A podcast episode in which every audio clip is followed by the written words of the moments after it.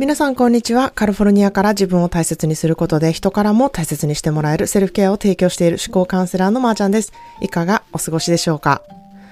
えー、今日はですね、体も心も疲れてもうマックスっていう時に、まずしないといけないセルフケアっていうものをね、えー、紹介したいなっていうふうに思います。えー、セルフケアの講座をあの受けたいんですが、もう時間がないんです。セルフケアを意識した生活したいんです。思考トレもしたいんです。でも、あの、時間がないんですっていう方がもう本当に多いんですね。もう心の余白もすごい取りたいけれども、うん、疲れていてもそれどころじゃないと。うん、そういうご相談をやっぱりたくさん受けるんですね。で、それを何とかしたい。もうすがる思いでね、私のセルフケア講座をね、取ると、もうどっからか、こう時間の余裕を、あの、まー、あ、ちゃんが魔法で変えてくれるんじゃないかみたいに風に思われてる方もいてですね、まあ私ははっきりと、まあ時間がないのであれば、講座を受けることは、あの、遠慮してくださいっていうふうにね、あの、お伝えしているんですね。まあ、時間がないっていうのは、あの、本当に原因を私は2つあると思ってるんですけれども、それ以前に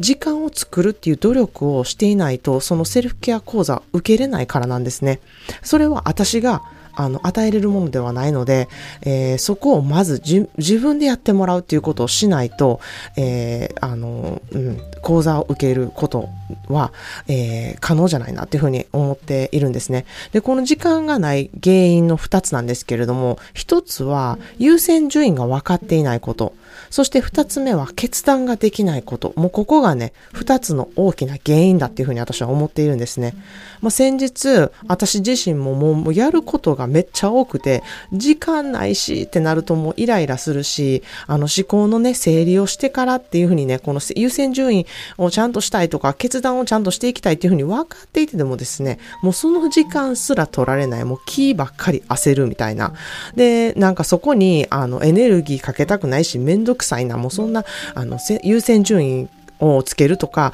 決断するっていうことさえもね、あの、めんどくさいし、もう、あの、やることがもう本当に多くって、全然できてないっていう、あれもこれもやらないといけない目の前のね、本当にタスクでいっぱいになってですね、あの、目の前のことをとにかくこなしていくっていう選択をもうせざるを得ないみたいな感じになって、まあ、あの、やっていくわけですよね。まあ、そうすると、まあ、ミスも出てくるし、あ、これを先にやっとけばよかったっていうね、後悔とかにもなって、自分へのイライラも半端なくなるし、まあ、それができなかったことにね、凹んだりとかして、もうめっちゃ悪循環になるんですよね。で、その悪循環になってるエネルギーで余計にまた疲れるみたいな事態になるんですよね。もう本当にこれ聞いてらっしゃる皆さんも、あ、めっちゃあるあるっていうふうに思われると思うんですよ。私自身も実際にあのそういうことがあってそれをあの経験するたびにあもうあの思考トレをせなっていう感じでね自分自身本当に頭で思いながら、えー、実際にやりながらこう日々を過ごしているっていう感じなんですね。じゃあどうやったらこの状態を防げるのかまずね、あの、目の前のことに手をつける前に、あの、何をしないといけないのか、こう、メモにね、箇条書きにしていくっていうことを、まあ、私はやっています。で、そのメモを見て、自分がしないといけないこと、他の人に頼めそうなことがあるかっていうのをね、区別していくんですね。で、次にですね、優先順位をつけていくんですね。まあ、これ最初は、あの、これこ、このね、リスト作りをすること自体にエネルギーがかかるんですよ。エネルギーが必要なんで、あの、うわ、めんどくさいなとか、うわ、大変やなって、あの、私自身今でも思ってますし、でもこれをやらないと、もっと大変になるっていうことが分かってるから、あ、もうちゃんとやらな、みたいな感じで、あの、私も未だにやっているんですね。で、まあこれをね、だんだんやっていくと、それなりに、あの、時間短縮にエネルギーもそこまで使うことなく、こう、過剰書きにするように、あの、できていきます。で、あれもこれもとね、あの、いっぱいにね、まずならないので、うん、本当にエネルギーただ漏れの消耗っていうのを防げることができるんですね。まあ、それでもですね、急になんか降ってきたタスクってあるじゃないですか。そういうことにあわあわするときあるんですけれども、なるべくこのメソッドを意識してやることで、こう、めっちゃそのタスク自体にしんどくなって、疲れて、もう疲れすぎて泣くみたいな事態が必ず防げます。もう無理、もう全部無理みたいになって泣けてくる時ってありますよね。もう私も本当に何度も経験してるんですけれども、そのね、もう切羽詰まっていっぱいいっぱいになって、もうしんどくなって泣くぐらいのとこまでいかないように、えー、することが、この、あの、タスクをえー、全部書き出したり、メモにこう箇条書きにしていく、そしてその順番をつけていく、何があの優先順位か、そして決断をしていく、それは誰に頼めるか、えー、これは自分じゃないとできないのか。っていうね、その、あのうん、順位さえちゃんとできていれば、あの、もう疲れて、えー、ふてくされて泣くみたいなことが、あの、必ず防げます。で、本当にね、あのタスクをね、この、これをね、こなす以前に、あの、心と体がね、もうめちゃくちゃ疲れてて、もう無理ですっていう時ってあると思うんですよね。で、これはね、もう思考の整理さえする気力もないっていう時なんです。で、その時、まず何をしないといけないか。もう寝ることです。休むことです。で、その時間を取ることが一番優先するべきとこなんですね。で、ここで大事なのがですね、その休んだ後、次また疲れる前にすることがこの思考の整理なんですね。で、思考の整理を疲れるまで待たないこと、ここが重要なんですね。休んだ後に思考の整理をする。それだけで、あの、本当にキーばっかり焦る、うん、エネルギーダダ漏れ問題が解決するんですね。体が疲れてる時はもう本当に休む。気が疲れている場合は自分にとって何をすれば気が疲れないで済むのか。自分が休みたいっていう信号をね、出しているのであれば、それにね、ちゃんとあの目を向けて、けじめをつけて、休むっていうことをね、選択してほしいなっていうふうに思います。あの、休む名目を使ってですね、あの、携帯いじってダラダラしたりとか、なんか休みたい思いを無視して、ああ、まあ頼まれてるから、あの、もうやるしかないわって思って無理にやったりとか、もうそういうことしないですっぱり断る。そして自分のためだし、相手に嫌々したりとか、あの、いい加減なことをね、しないで済むっていうので、相手のためにもなるっていう思いでけじめをつけて休むっていう選択をね、まずしてほしいなっていうふうに思います。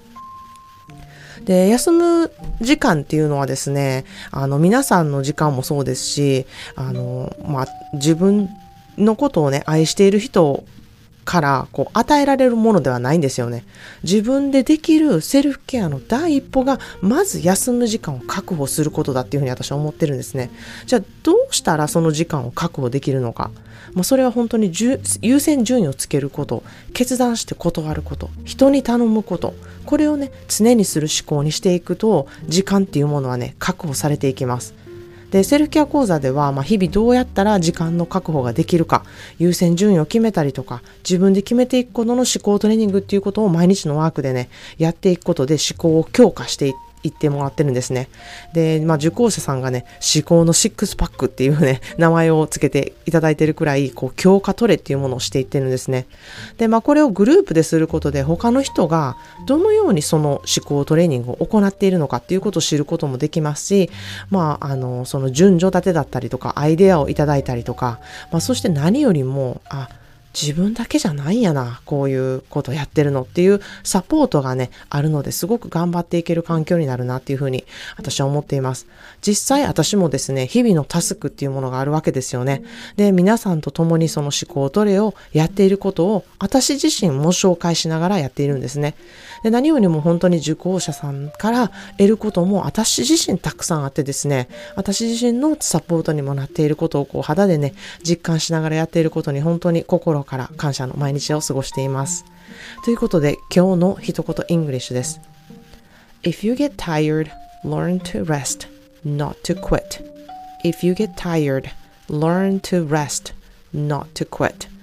疲れたらやめることをするのではなく休むことをまずしよう。If you get tired, learn to rest, not to quit. 疲れたらやめることをするのではなく、まず休むことをしようっていう言葉です。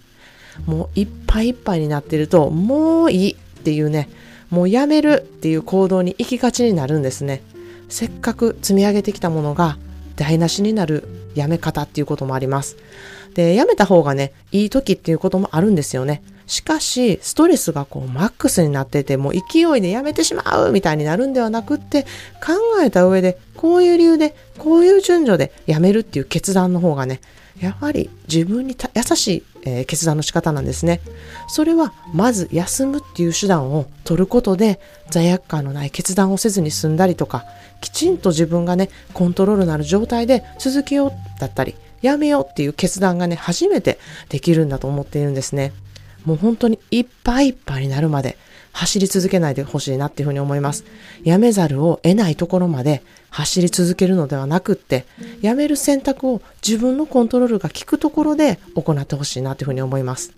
ということで今日は疲れている時にまずしないといけないセルフケア。それは意識してちゃんと休む時間を取ること。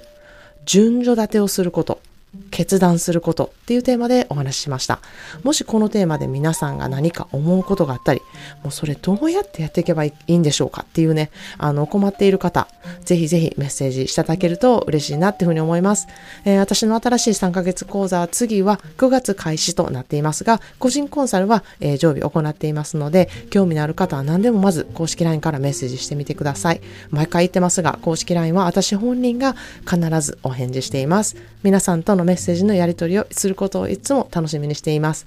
えー、このポッドキャストを SNS で紹介してくださることで、セルフケアの意識がね、あの、高くなっていく社会っていう風になっていきます。で、そうなっていくとどうなるかというとですね、えー、お互いを思いやる社会が自然にできるようになるので、ぜひぜひ拡散していただけるととっても嬉しいです。それでは皆さんもいろいろいてよしで素敵な一日をお過ごしください。Thank you so much for listening to today's podcast. Please subscribe and share. See you in the next episode. Have a wonderful self care day. Cheers!